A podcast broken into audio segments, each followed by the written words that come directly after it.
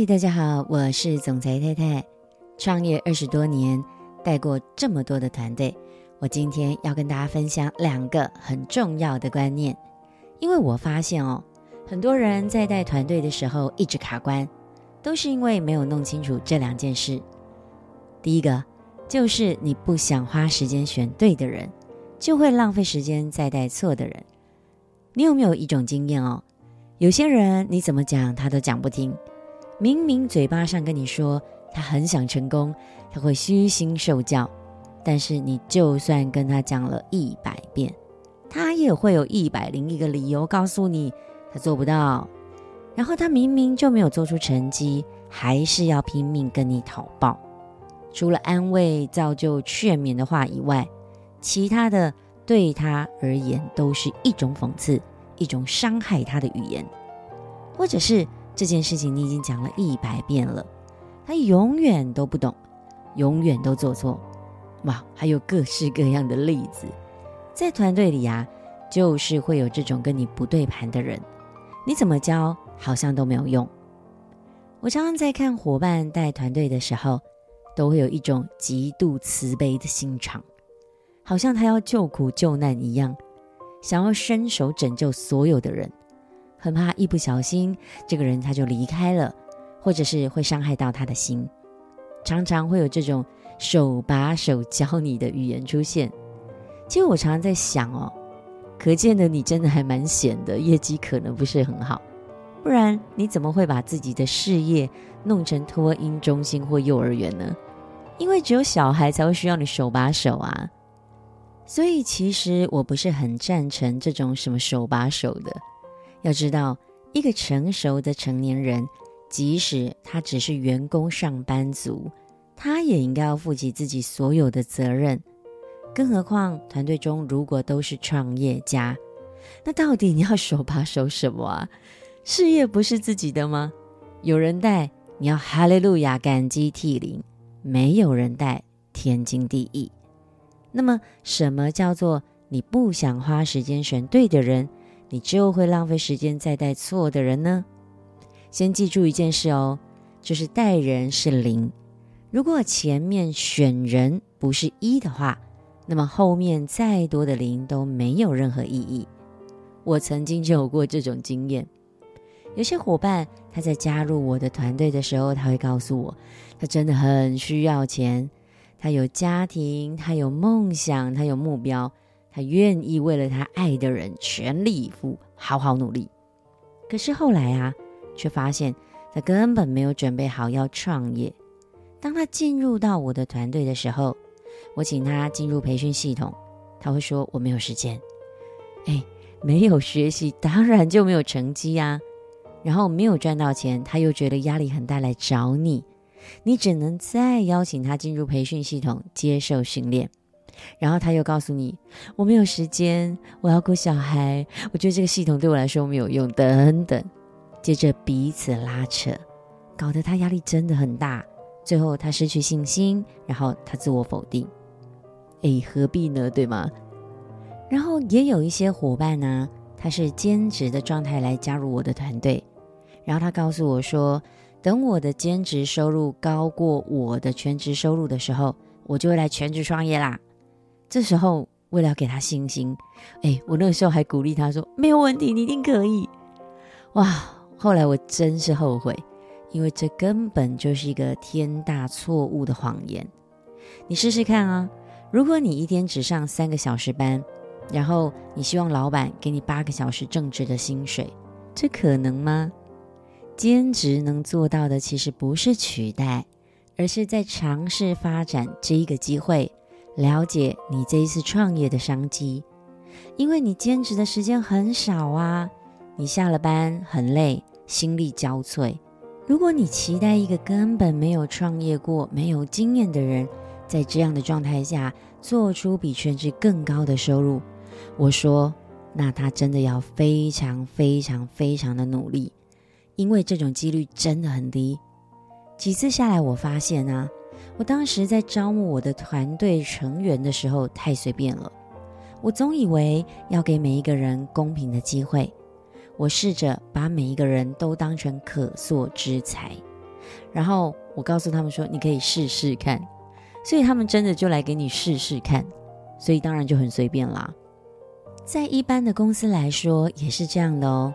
如果一个人他很小心、很谨慎，是一个 SOP 狂，但是你应征他进来，却要他担任创意部门的工作，诶，我跟你说，这个人肯定很痛苦，你也不会得到你想要的结果。我们常以为哦，一个人进到团队，就是把目标设定给他，然后每个人就会朝着他的目标迈进。或者是给他一些压力之后，我们就认为哇，压力使人成长，他就会往前走。甚至你给他红萝卜吸引他，你觉得他就会持续前进。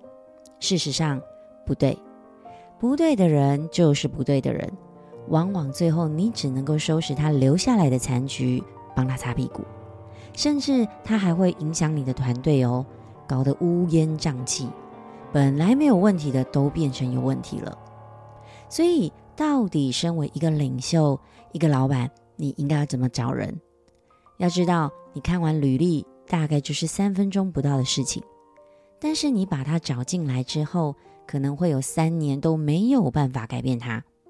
这时候，你一定要记得哦，在我们前面筛选的时候，越谨慎越好。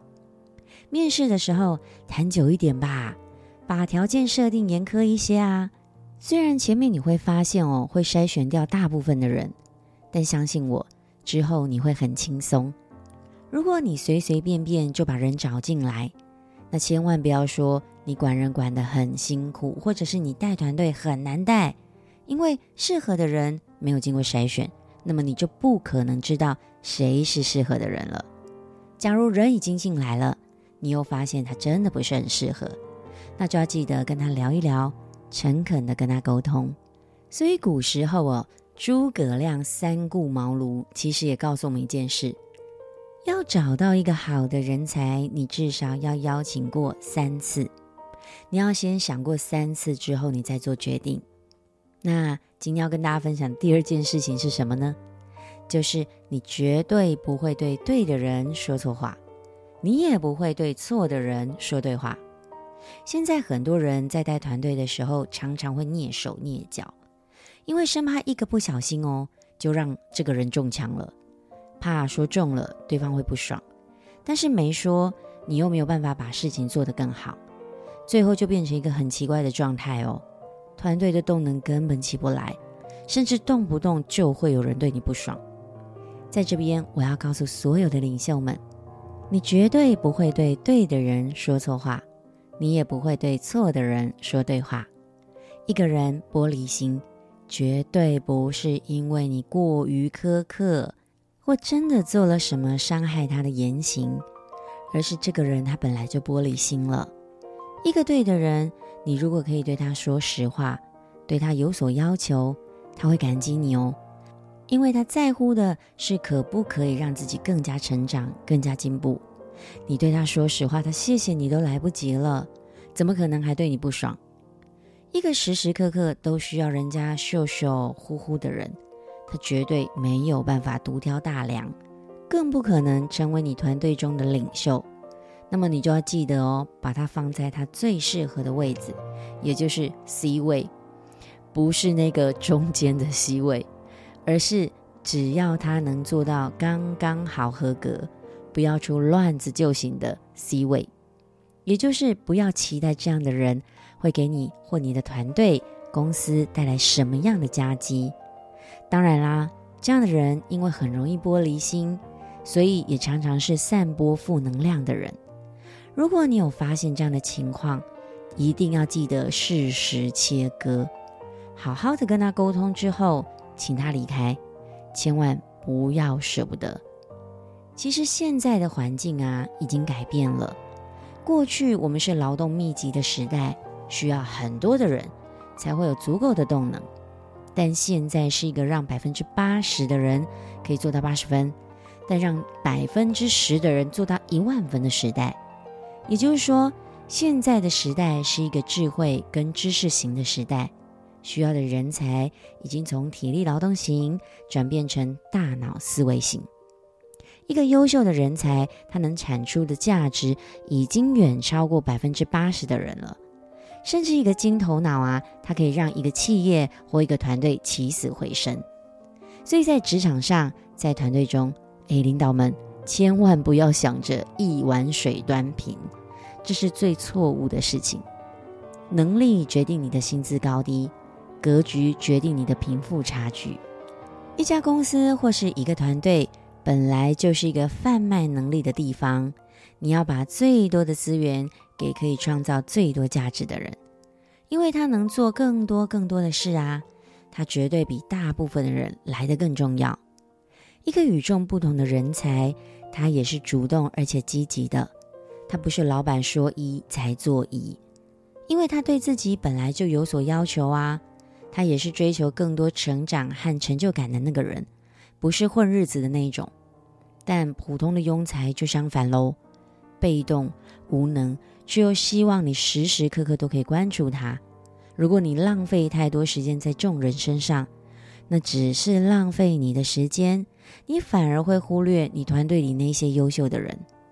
我始终都相信一件事：领袖不是培养出来的，而是被筛选出来的。就像一颗钻石，它本来就是钻石啊。我们只是把它打磨、切割之后，它成为闪闪发光的钻石。领袖和人才也是一样的，一个领导者，他其实就是有脉络可循。你可以从他的求学阶段、成长历程去观察，他通常都是团体中的佼佼者。我们只是通过绩效或者是其他的表现来发现他，然后给予他更多的挑战，最后让他发光发热。你千万不要把一颗普通的石头去打磨，因为它不但不会变钻石，它反而会让你的刀变钝哦。今天的分享，你可能有一些感觉，也许你的脑中有一些画面或者是人物的出现，不是要你对号入座，也不是要你去给谁贴标签，而是要透过今天的分享，帮助你带领你团队和公司可以更好。希望你会喜欢今天的内容。如果你喜欢今天的分享，可以给我五颗星评价，留言告诉我你的收获，也欢迎你加我的 IG 哦。也许我们可以有更多的交流。我在九月十六号的下午有举办一个两个小时的座谈会。假如你对我的事业有更多想了解的，也想要跟我合作，欢迎你在单集的叙述中点选我的 IG 私讯我。两个小时，我将与你分享成功方程式。我是总裁太太，我们明天见。